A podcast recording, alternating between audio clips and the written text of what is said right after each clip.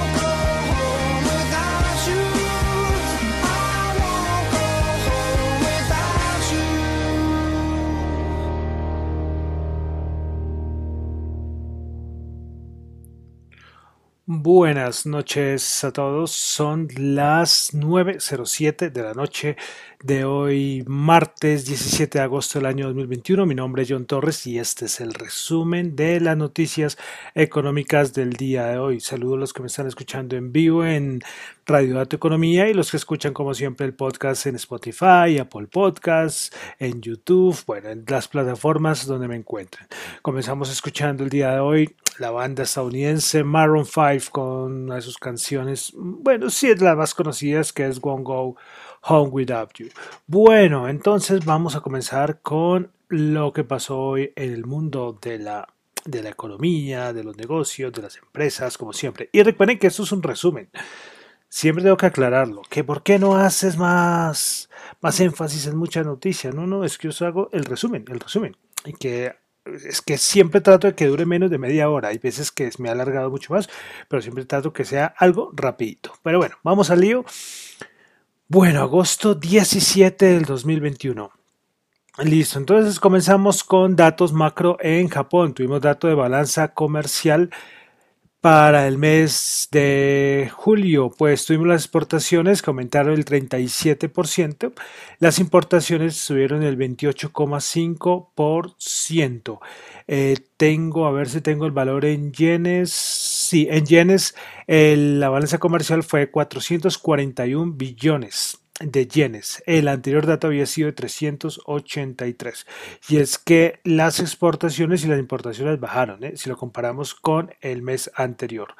Pasamos a, bueno, de, China, voy a decir alguna cosita rápida, eh, que no iba a nombrarlo, pero bueno, saben que China está regulando todo y está en contra ya al lado al, sector de la educación, sector de los videojuegos, sector de la tecnología, bueno, varios sectores pero que sigue insistiendo en la parte tecnológica y esto sigue asustando al mercado. Tras del hecho que hoy, por ejemplo, la bolsa china cayó con fuerza, y es que ya lo venimos diciendo, los datos macro de China son terribles, las ventas minoristas que salieron el día de ayer son, pero terribles, terribles, terribles.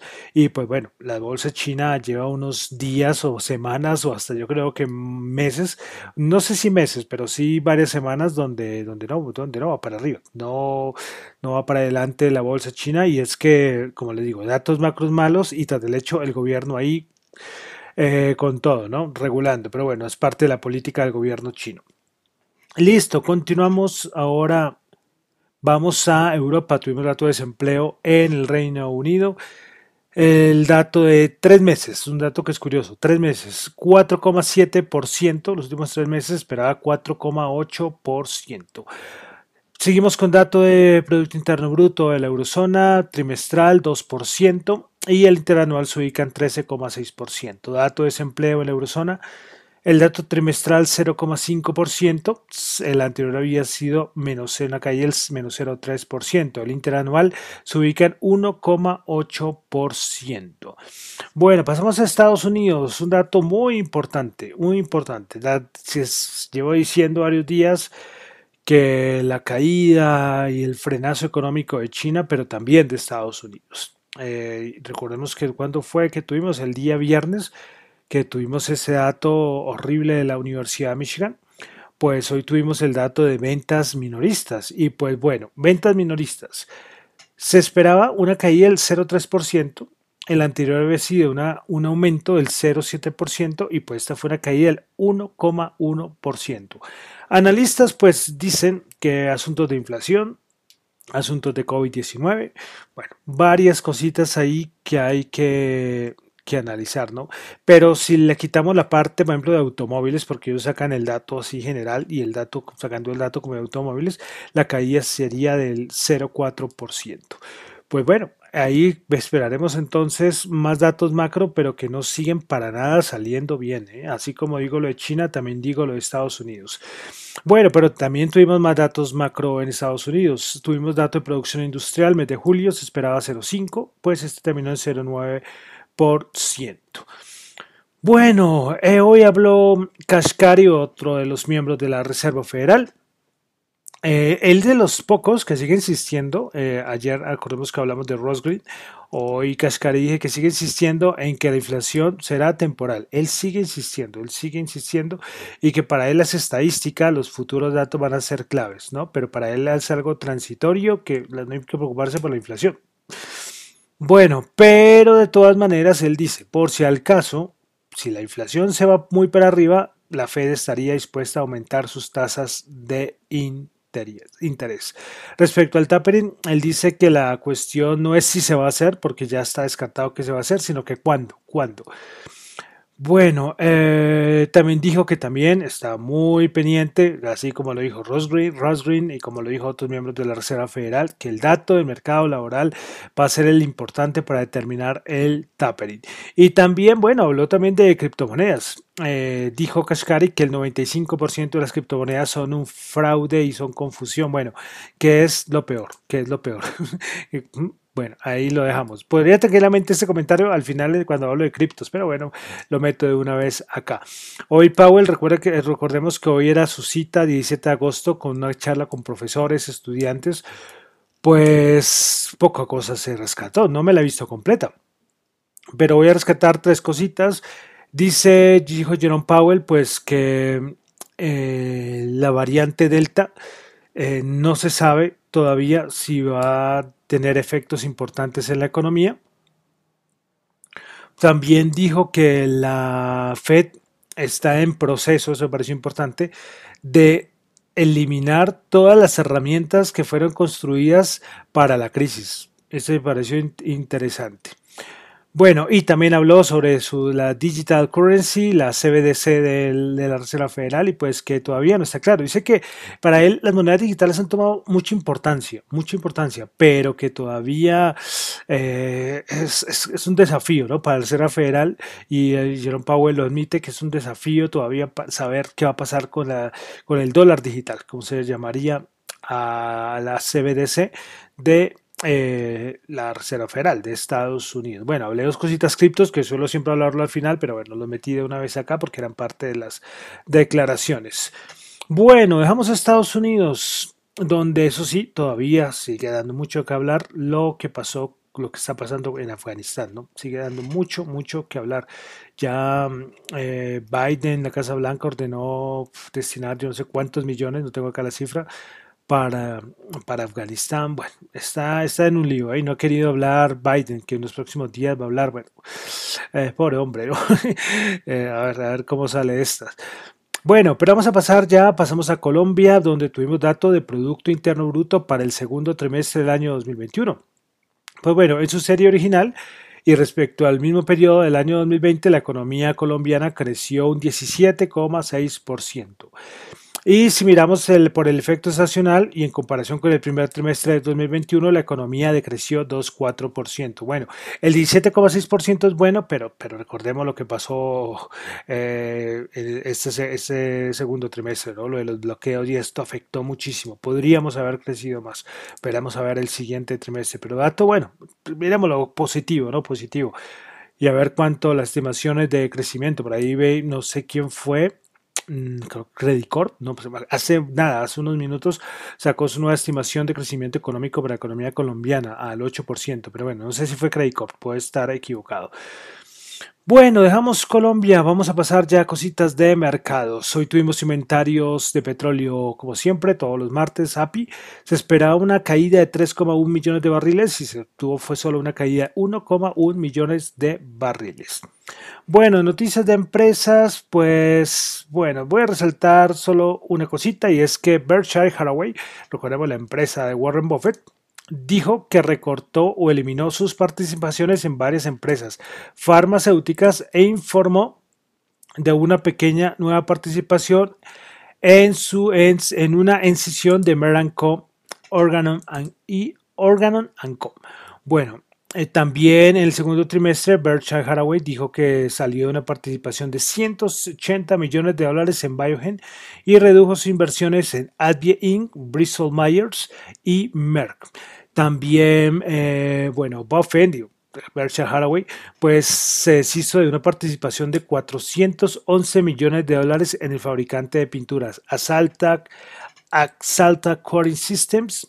Eh, que tenía, y esa era una participación que tenía del año 2015.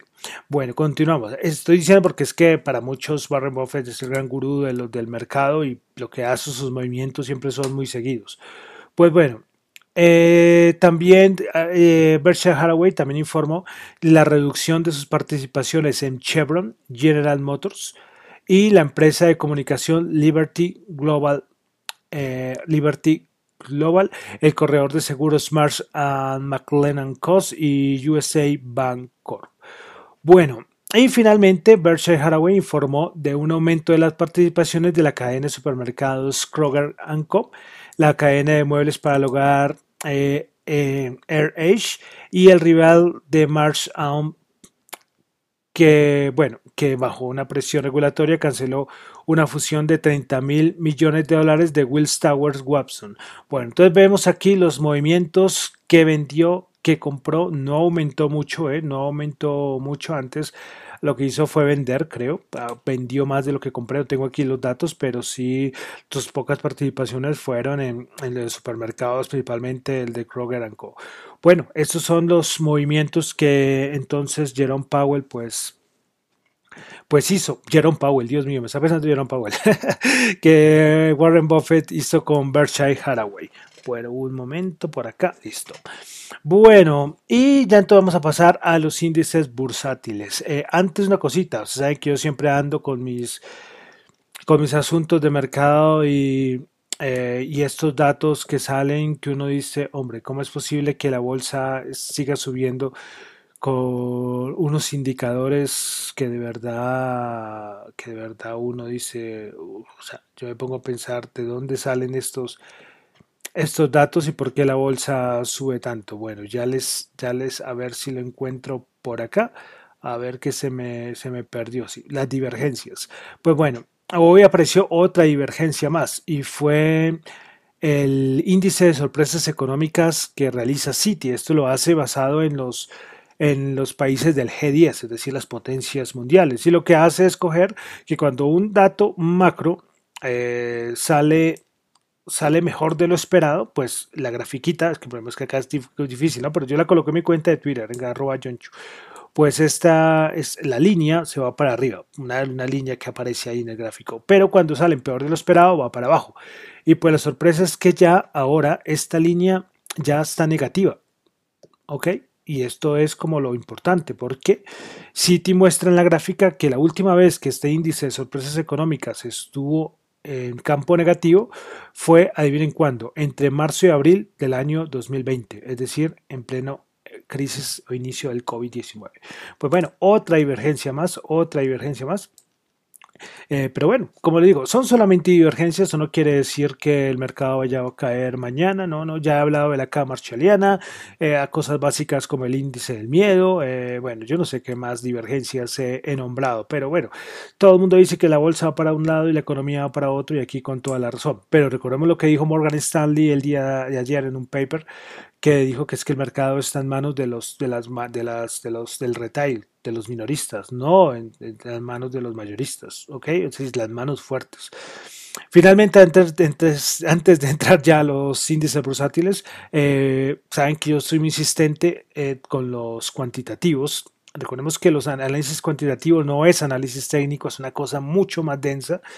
Y Maquiálico de Nomura que es un maestro y acierta muchísimas veces. Es, como si se metiera en todas las células del mercado. O sea, son unas cosas, unos análisis excelentes. Y él dice, de cierta manera, resumiendo, eh, que hay que estar muy pendiente los próximos días. ok, que hay que estar muy pendiente los próximos días. Que puede ser que, que no va a pasar nada malo, pero que si llega a pasar algo, él dice que pueden haber caídas del mayores al 2%.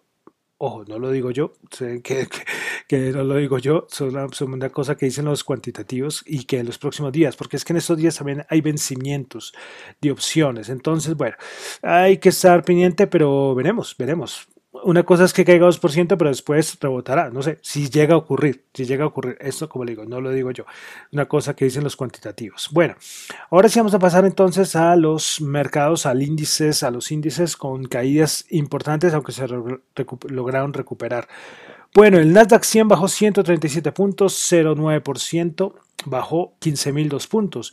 Principales ganadoras del día, Moderna 7,4%, Vertex 3,9%, Regeneron Pharmaceuticals 3%, principales perdedoras, Lululemon eh, menos 3,6, JD.com menos 3,6 y Pinduoduo menos 3,3. Los chinos ahí cayendo.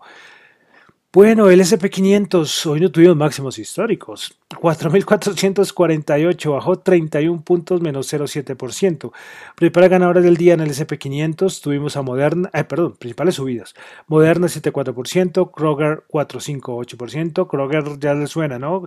Acabo de hablar de Kroger de, por de Warren Buffett. Vertex subió el 3,9%. Principales perdedoras de XC Technology menos cayó menos 11,8%. Under Armour menos 5,9% y Lowe's Company menos 5,8%. Vamos ahora al Dow Jones que hoy bajó 282 puntos, estuvo bajando 500 puntos. Bueno, bajó el 0,7%, 35.343. Principales ganadoras, Meranco 1,1%, United Health 1,1% y Johnson Johnson 0,9%. Principales perdedoras, Home Depot menos 4,2%, Boeing menos 2,9% y Caterpillar menos 1,9%. Bolsa de valores de Colombia, el MSCI Colcap, hoy sí le importó poco que cayera los índices gringos, pues hoy subió 32 puntos, 2,5%, 1.301 puntos, bien por el MSCI Colcap. Principales ganadoras, bueno, eh, la Bolsa de Valores de Colombia, preferencial Villas, que ahí no tiene nada que, ver con el Colcap, eh, subió el 13,8%, aunque con un volumen de solo de 7 milloncitos. Bueno, Enca subió el 9,8%, Tarpel subió el 6,6%. Principales perdedoras, el Cóndor bajó 3,7%, Canacol bajó el 1,6% y Mineros bajó el 0,6%. Vamos ahora entonces ya al petróleo, que Mm, sigue, nada que levante cabeza el petróleo, ¿eh? de que empezaron a ver los nerviosismos, tanto el COVID como los datos macros malos, no levanta cabeza. Pues el Brent 69.1 bajó 0.6, el WTI 66.4 bajó 0.6, oro 1787 bajó 2 dólares la onza, Bitcoin 44.702 bajó 857, pero como siempre ustedes saben que vamos a mirar al Bitcoin, que en media hora puede hacer lo que quiera. Mira, ahí va, 45.032, va 300 dólares por arriba. Bueno, y para finalizar, el dólar 3.868 subió 38 pesos. Bueno, con esto termino por el día, el día de hoy el resumen de noticias económicas. Recuerden que lo mío son solamente opiniones personales, reflexiones personales, no es para nada ninguna recomendación de inversión. Mi nombre es John Torres, me encuentran en Twitter en la cuenta arroba John y en la cuenta de arroba Dato Economía. Muchas gracias.